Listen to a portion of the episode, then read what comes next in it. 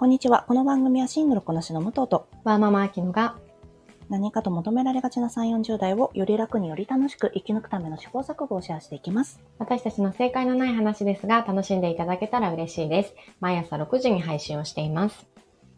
私たちですね、実はこの間、えー9月の16日時点で、Spotify の中の、さらに日本の中での196位になったらしいです。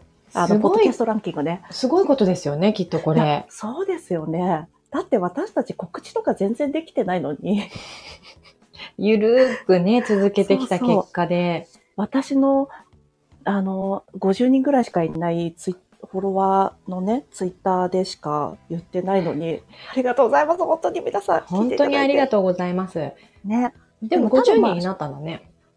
ね。あ、そうそう、あの20人から増えたんだよ。うん、すごいすごい。ありがとうございます。それがね、すごいかどうかちょっとあれなんですけど。そう、だから196位は、まあ瞬間的なものだと思うんですが、うんうんありがとうございます。これも一重にリスナーの皆さんのおかげでございますという感謝の気持ちとともにお伝えしたいと思います。本当にありがとうございます。ありがとうございます。では今日の本題なんですが、今日は私ども、うんあの、ジャニーズの性加害問題、がっつり話していきたいと思ってます。ついに触れさせていただきますね。そうなんですよ。うんあの、先日私の、えー一人会の方で映画スポットライト世紀のスクープという映画をご紹介しまして、はい。まあそれが性加害、えーカトリック教会の神父が、えー何千人という子どもたちを性加害していたのをカトリック教会が隠蔽していたという内容の映画だったんですが、うんまあそれをね、えーちなみにあきちゃんどうですか？聞かれてみて。あのーそうですね。まあもちろん、加害した側も罪があるし、やっぱり印象的だったのは、その周りの村、町の人たち、村の人たちうん、も何かあるなっていうのを分かっているけど、黙認してしまうっていうことって、うん本当にやっぱり日常に溢れてると思うんだよね。そうだよ。だって言っちゃいけない空気察しるの上手だもん、私。そうそう、察するの上手な人ほど、やっぱりね、気づいてしまうと思うんだけど、そこからアクションをしないことが、やっぱり、こう、罪にね、加担しているっていうのを、こう、なんだろう。こういう映画の話として聞くとより一層うん分かりやすいというか、あるよなってこう、腑に落ちる部分がありますよね。そうなんですよね。あれ、まあ、えっ、と、今回第三者委員会の立ち上げがまだなんですが、あれは、えーボストングローブ市というところに、まあ、全く別の第三者、えーうんユダヤ教徒の、えー局長がやってくることで、まあ、外部の目が加わったことによって、調査が、えー加わるということになるんですが、うん。そうなんですよね。じゃあ、私たちジャニーズの話、えー、なんて言うんですかね、事務所の対応、各社の企業について、ファンについて、メディアについてみたいな流れで話していったらいいですかね。はい。各項目で。じゃあ、ちなみに、あきちゃん、まあ、まずざっくりの所感としていかがでしょうか？えっ、と、すごく、もう、所感としては、私たちってすごくジャニーズ全盛期の時に過ごしていたじゃないですか。うん、うん、多分、無教はあんまりハマってなかったかな。うん、そうね。あんまりね、うんあんまメインストリームにいなかったかもしれないね。私も別にあのファンクラブ入ってほどではないけど、やっぱりうんうんジャニーズジュニアの時からタッキーとか嵐のメンバーとかを見ていたから、そうよ。ねえ、うん、あのーまあ、こういうことがあって、なんだろう、やっぱりなっていう気持ちもなんかね、多少あったんだよね。驚きはもちろんあったけど、うん、うん。なんか、あの、ジャニーズの力ってすごかったじゃないですか、昔から。うん、今はないけど、あの、映画のこう、披露試写会の時とかの写真でさ、ジャニーズのタレントだけ別枠だったり、うん、うん、うん。あの、集合写真に入んなかったりしたじゃない？うん、そうだったんだね。それ把握してなかった。そうそうそう。ジャニーで、あと雑誌とかでもジャニーズのタレントが写ってるのだけ、あの、何？あの、写写真が抜けられちゃってるやつ、うんうん。あの、ウェブに掲載禁止だったんだよね。そうそうそうそう。うん。だからジャニーズってほんとすごいんだなっていうのは小さいながらに思っていて、うん。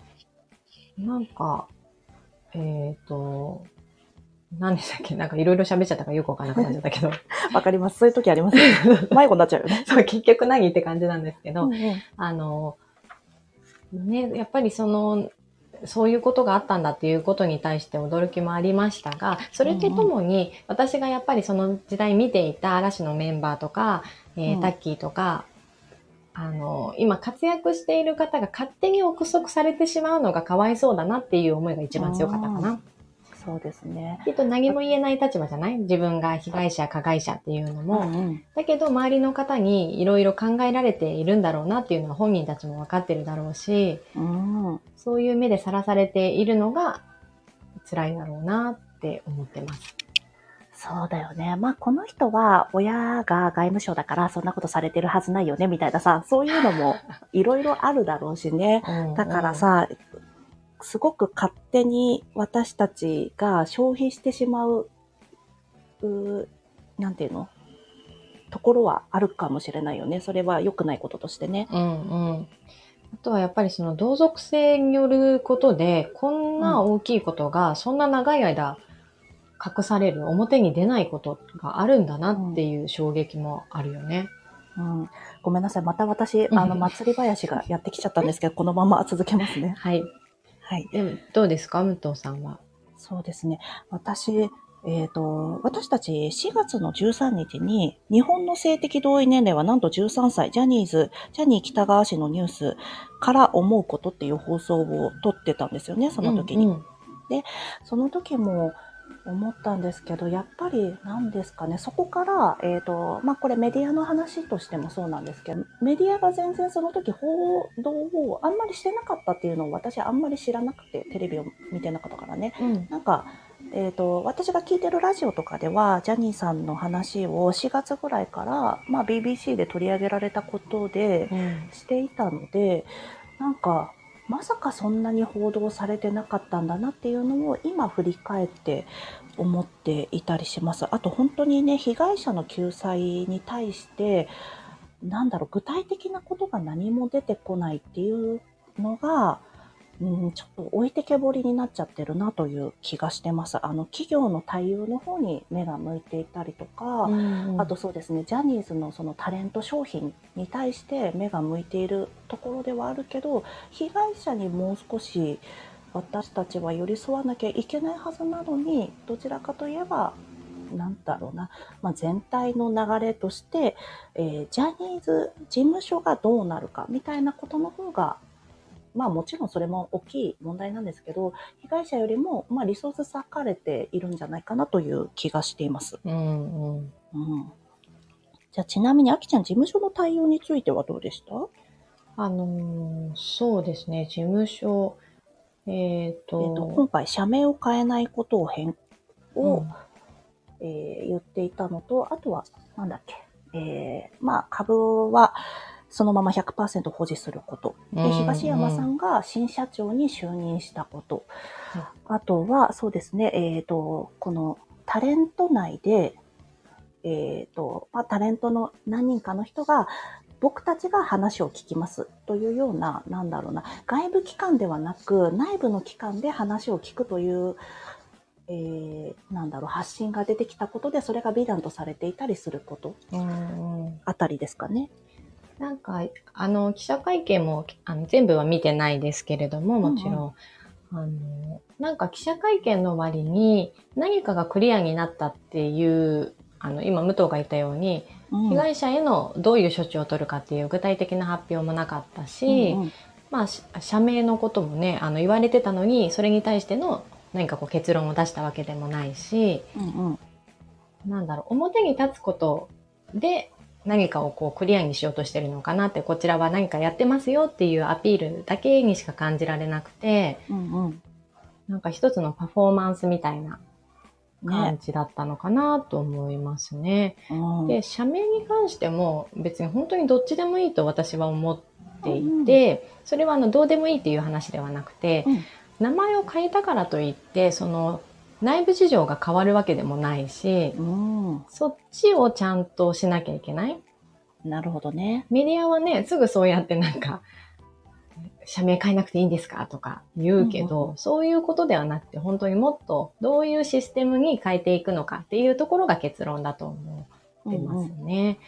あとは東山さんは、もうそれこそジャニーさんのもう手厚い用語のもと、表に出る人として育てられている人だから、うん。なんかあの記者会見もね、なんか命の方が良かったとかいろいろ言われてしまっていましたが、うんうん。表に出る人と会社を経営する人ってやっぱり必要な才能とかがうん全く違ってくるわけじゃない？そうだと思います。ね。だから、なんだろう、長年事務所にいるから、まあどういう経緯で東山さんが社長に、あの、され、なったのかわからないけど、うんなんかこんな素人目線から見ても東山さんが適任ではないよなって思っちゃうよね。思っちゃいました、うん私は。私もあの会見の時点まで知らなかったんですけど、まあ、東山さん自体にも性的加害の疑惑があるっていう、まあこれはまだ疑惑の段階ですし、まあ、東山さんがその告発されていることに対して名誉毀損なりで訴えるっていう、なんていうんですか、アクションがあるのであればまた別なんですが、まあその疑惑がある時点で、新社長としてこれだけの、えー、なんていうんですか、加害をした会社の新社長として適任かどうかっていうのはやっぱり疑問に思いましたね。うん。うん。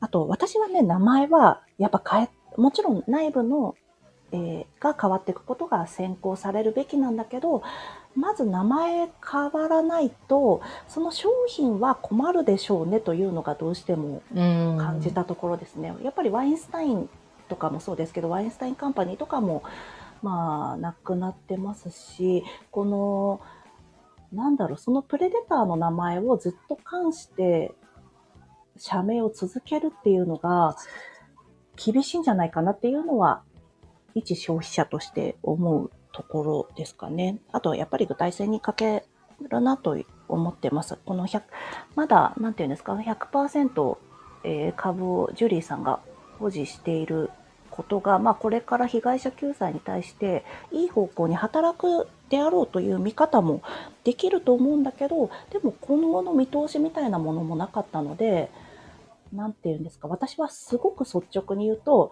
舐めてるなという感想だったんですよね。うん茶碗だよって。うんうん。すごく、あの、私たちは、なんていうんですか、この性善説に基づいて、社会は安全なものであるということに基づいて、まあもちろん例外もあるんですけど、えー司法のもと、えーなんだ、法にのっとって、えー社会生活を行っていると思っているところに、あそこまで、まあ、大きく、なん加害を働いた人がずっと守られてきたこと。でそれをあまりお、えー結局社名なども変更しない。大きな変更はしませんと言っていることって社会を大きく毀損していることに当たるんじゃないかなと思うんですよね。私たち自身にもなんだろうその対応は結局後々なんですかねえっ、と損害として出てくるだろうなと思います。まずそこの事務所が変わらないんだったら他も変わらなくていいからね。うんうん。うん。という印象でした。ちなみに、じゃあメディアについてはどうでしょメディアは、うん、なんかある意味一番せこい立場だよなっていう印象本当で、にそうだよ。ね、あの、私たちも結局、あの、ジャニーズのニュースもやっぱりそのメディアを通して知るわけだから、ううん。まく、うんうん。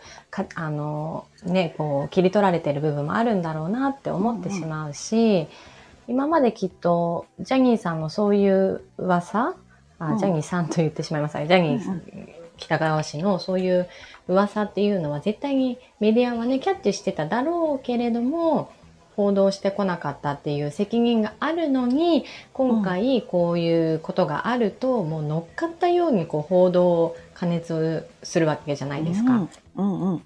なんかそういうのが一消費者としてなんだかずるいなっていう子供みたいな感想だけどうんうん。思うし、でもこれはある意味こう今まで日本のこの報道のあり方を考えるうん。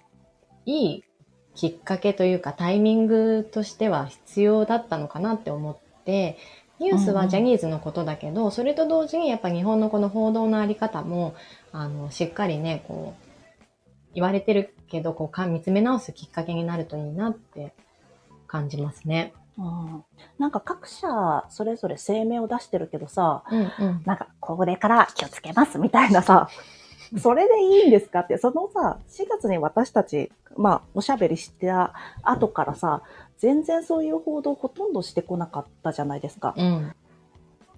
で、それから、まあ、えっ、と、カウアンさんの記者会見の時も、みんな、あんまり各社ね、来てなかったっていうのも、私は、この報道があってから知ったんですけど、今回の9月に入ってから知ったんですけど、その程度の扱いだったんだっていう驚きがちょっとあります。なんかずっとツイッターにいるとさ、ずっと情報は入ってくるんだけど、うん。でもそしたらツイッターにいない人は情報が入んないじゃないですか。入らない。そうそう。だから、なんだよって。なんていうの？この、えっ、と、メディア同士横断して、何か、えっ、と、だってきっとジャニーズ事務所のことだけじゃないから、何かもう少し、えっ、と、構造を変えることが必要だと思うんですよね。うん。それは一個のメディアがやるんじゃなくて、もう全、全社、全メディア、まあ、その、メディアに限らずだけど、横断してやる必要があるんじゃないかなと思いますね、私は。うんうん。あの、今、あ、これがさ、きっかけになったのは、その、しカウアンさんが BC、BBC で、うんうん。あの、の放送がきっかけだったのに、今の被害者の会のの方たちって、またなんか全然違う方が揃ってる。らっしゃるんだよね。あ、そうなんだ。うんうん。だからなん、なんかいろいろこう、また本題からこうずれ始めてる感じが否めないなって思いますね。うん、そうなんだ。なるほどね。あの私、この間、あの、スポットライトの時も言ったんですけど、どうしても虐待とか暴力って連鎖してしまうものだから、加害に遭った人がまた別の加害を働いてしまうとか、うーん。その時ちょっと言ったんだけど、ちなみにアメリカの研究では、なんかね、10, 10代とか幼児期に受けた性的虐待を認められるようになるのに、大体平均して53年かかるって言われてるんだって。ええなんかやっぱりそれまで否定の時期を経て、ー、いや自分が望んだことだからとか、自分だって楽しんだんだからっていう、結構否定がやっぱり先に立っちゃうんだって。それは私たちみんなそうだけど。うーん、心の安定を保つために、まずはそういう。方向になるんだね。ねちょっと話がそれちゃいましたが。はい。そう。じゃあ次に、えー、どうしようかな。ファンの皆さんはいかがですか？あの、お辛いだろうと思うんですが。そうですよね。ファンの皆さん、でもその、もちろんね、お辛い立場のか、あのーそういう心情の方もいらっしゃると思うんですが、これ見ていて、あのーなんだろう、もうこう、推し活をする方って、うん。こうなんだろう、ちょっとリアルワールドではない見方をする人もいるみたいなんだよね。まあ少し変更してしまうことってあるよね。あるよね。まあ、うんだからこそこう憧れとかね、こう陶酔しやすいと思うんだけど、うんうんだから今回のこういうことも、あの、漫画の中のこの BL の世界として捉えてしまうっていう層が、あやっぱある一定層いるみたいで、うんこうリアルな問題ではなく、そういう世界ってうんあ、捉えてしまうんだよね。うんだから、あまあその、それをね、ファンだけに、ファンの方に限らずだとは思うんですけれどそうだねも、。どこのファンの方もそうだし、うんうんそうじゃない方もいるしっていう、ね、一部のファンはってことだよね。そうですね。ものの見方としてというところのお話になっちゃったんだけど、うんうんだから、ね、あの、いろんな捉え方があるんだろうなって、特にファンの方は本当に難しいだろうなって思いますね。ねえ。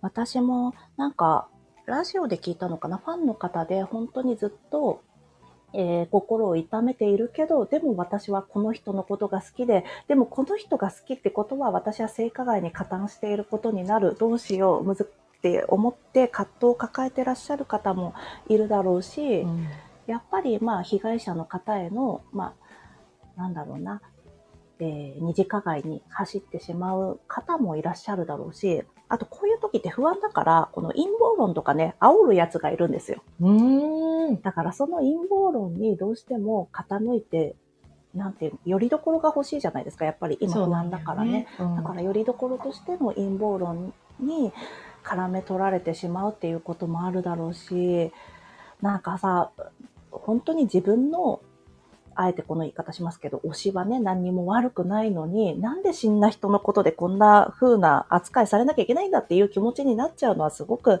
うんわかる、なん、ことだろうしね。そうですね。うんねえうんでも、でもじゃあ、その人たちは悪くないんだから、全部、全部帳消しで名前だけ変えたらいいみたいなことでももちろんないだろうし、その人たちも、まあ、えっ、と、そこに巻き込まれたというだけで、ある意味もしかしたら被害者の部分もあるし、加害者の面もあるかもしれないしね。うん本当にね、両面あるよね。きっとこれから、あの、企業の結構ね、余波がすごい広がってるから、うんうん。あの、タレントさんもね、被害者みたいなポジションになることが多いんじゃないかなって思いますけれども、まあどこまでね、今ここで企業の話が出てきたんで、企業のあ、ごめん、言っちゃった、次話を。ちょっと、うん、あ、もちろんもちろん。そのまましていきましょうか。はい。ね、なんか思った以上に余波が広がってるなという印象でした、私は。うん。私は意外と、あ、風向きどうせ変わんないんだろうなって思ってたんです。うんうん。なんていうあのそのまま、企業はそのままだろうなと。うん。そうそう。思ったら、あ意外と契約更新しない企業が出てきたなとか、うん。えっ、と、あとは、まあ、人権を侵害して得る、得ていい利益など1円もありませんっていう企業が出てきたりとかっていうのは、まあ良かったことなのかなと思うし、うんうんそれを弱い者いじめっていうふうには私はあんまり捉えてないんですよね。弱い者いじめとするのがあるんだ。そうなんですよ。なんか、どうやら、うん。なんだろう。今叩いていいところを叩い、叩きに来てるみたいな感じなんだと思うんですよね。そうやって言ってる方は。うんでも、これだけのことをして、例えば、じゃあ、えー何がいいかな。小豆バーに、ごめんなさい、井村屋さんの、あれ出さない方がいいかな。私が作ったコーヒーに、あの、株式会社無糖で作ってるコーヒーに、まあ、虫が購入してました。はい。その、じゃあそこの取引全部停止になりました。商品も回収になりました。はい。それ、まあ別に普通だと思いませんか？うん。うん。わかりだやすい。からなんかき企業で何かがあった時に、まあ取引が停止になりましたとか、まあ何か余波が来ちゃいました。で、私の作ってたアイスティーの方は何もなかったんですよ。うん。虫も入ってないしね。うん。でもそれも取引停止になりました。うんでもそれは別に普通じゃなことじゃないですか。うん。結局、ねイメージがね、名前出して。うん私が好きだからごめんなさい。好きなのに。そうなの。でも結局ね、こう、イメージが大事ですもんね、企業としては。そうそう。まあ、あのータレントと物っていう人と、あね、商商品と品っていうのがうんそもそもが、なかなか人を商品とすることの難しさがそこにあるっていうのはもちろん、私の今の例えでは例えきれないところがもちろんあるのは承知の上なんですが。そうですね。うんどこまでね、行きますかね。なんか、あの、ジャニーズのタレントさんの収録も一旦ストップしてるとかっていうのも見ましたけど。でもそれはしょうがないんじゃないかなというのは、私意外と、あ、まだ出るんだと思ってたんですよね。おー、じゃあもう、て業界からジャニーズのタレントさんがいなくなると思う？あーなんかなかなかでもさ、やっぱり、えっ、と、ジャニーズが企業として、事務所として彼らをバックアップするために、他の、なんていうの？他の事務所さんに移籍するのをお手伝いするとか、んうそういった形で、えっ、と、フォローをしていく必要があるんじゃないかなと思うんだよね。あと、ジャニーズのをもうすでに退所した人たちがずっとテレビに出られてなかったとか、そういったことを、あの、まずメディアは考えなよ、テレビは、みたいなところはちょっとありますよね。本当ね、そこら辺もさ、なんかジャニーズの不思議な力をね、やっぱり感じずにはいられなかったですね。ねえ、だってウィンズとかテレビ出れなかったと思いますよ。覚えてますか？ウィンズ。え、ウィンズって何？ジャニーズ関係だったんだ。あ、うん、ジャニーズ関係じゃないんだけど、ジャニーズ、なんて言うんですか？あ、男性グループね。そう、そう男性アイドルグループは、うんうん男性はアイドルともやっぱり名乗れなくて、ダンスグループとか、うんそういった形になってたりとか、ん男性ユニットとかね、っていうのもありましたよね。本当に私たちは結構、いびつな社会の中のいびつなルールを結構平気で受け取っていることがあるっていう、なんか、ま、真人間になってみるとびっくりしちゃうみたいなことってうん平気でありますよね。そうだね。毎週さ、当たり前に M ステにあのジャニーズのタレントが出るっていうのもさ、うんうんそれも慣れちゃってたけど、ねえ。おかしなことなんでしょうね。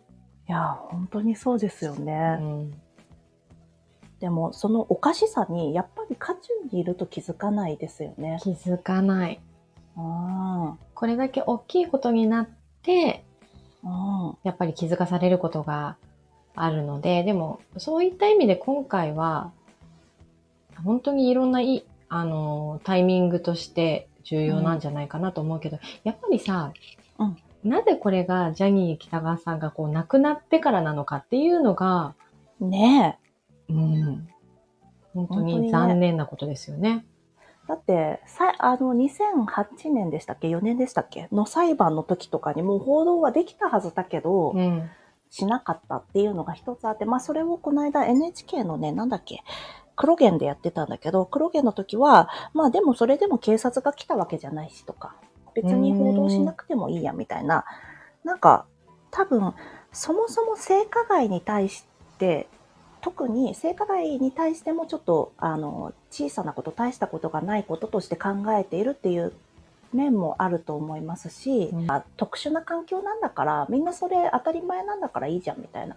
あるメディアの方が、あのメディアってすごく性犯罪とか性加害を内在しやすいから、あのそもそも、なんだろう、これを問題だとも思ってなかったんじゃないですかねって言ってて、あーあなるほど、そういう視点があったんだなと思ったんだよね。そうだね。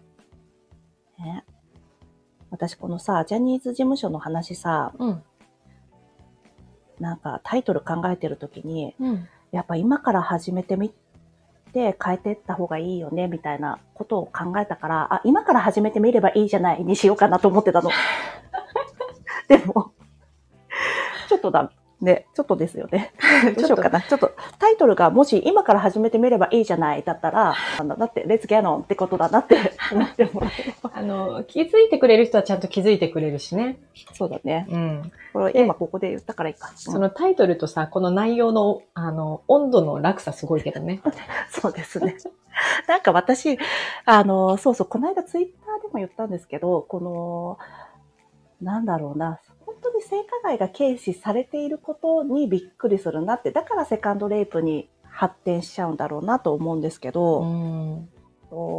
やっぱり未成年に対して性加害を働きたいっていうのは、あの、ふちょっと尋常じゃないことなんだよっていう感覚がやっぱないんじゃないかなと思うんですよね。うん。なん、か、た友達がさ、ああ、なんか女子高生可愛いみたいな感じで、ああ、人肉食べたいみたいな、人の肉食べたいみたいなこと言ってたらさ、ギョッとするじゃん。多分、それぐらいギョッとした方がいいよって思うの。そうだね。そうそう。ああ、ちょっと、あの、あの子可愛いよね、みたいな。あ、ああの14歳でも、あ全然寝れる、みたいなこと言ってるのって、うん。あの、ちょっと人を食べるぐらいのカニバリズムぐらいの、あの、際どいタブーなことだよっていうのを言いたいなと思ったんですよ。そうね。これ使えるかな？まあ、いいか。まあ、例えばの例としてはすごく強烈だったわ。そうですね。でも、なんとなく、日本では、なんかそんなに大したことなさそうに扱われるよね。そうなのかね。うん。うんアキちゃんどれぐらいギョッとする？そういう人いたら。なんか女子高生の子の格好をしている人に浴場している大人とかを見たらどういう感じ？ね、表現悪いけど、気持ち悪い。あの、人肉食べたい人とどっちが気持ち悪い？逆に人肉食べたいって言われたら、それどういう心理って聞きたくなっちゃうけど。そうだね。ごめんなさい。ちょっと不快な表現がね、あったことをお詫びしたいと思います。でもなんかこの私気持ち悪いって言っちゃったけど、そういうんじゃなくて、ちゃんとそれは犯罪の感覚だよっていうふうに言ってあげられなきゃダメだなって思う。あまあ確かにね、そうだね。うん。じゃあ、私たち初めてぐらいこんなに長く一個の回で話したんですけど、本当だね。ね、今日はこれを放送するのがね、多分祝日だと思いますので、ホリデースペシャルということで、スペシャル。はい。スペシャルうんっていうことでいいですかね。そうです長くなっね。ちゃいましたが。ね、やっぱりまあ長くなるなと思ってたしね。うんはい。はいまあ本当に、あの、被害者の方の救済をいち早く行ってほしいなと願うばかりです。そうですね。はい。すいません。あの、カニバリズムの話をしてしまって、本当に、あの、ご不快にさせてしまった方、本当に申し訳ございません。ここで謝罪させていただきます。はい。はい。では、今日も聞いていただきありがとうございます。この番組はスタンド FM はじめ各種ポッドキャストで配信しております。ハッシュタグ、正解のない話でつぶやいていただきましたら、私たちがいいねやコメントしに参ります。皆さんのフォローやご意見いただけますと大変励みになりますのでお待ちしております。ではまた次回、失礼いたします失礼いた。します。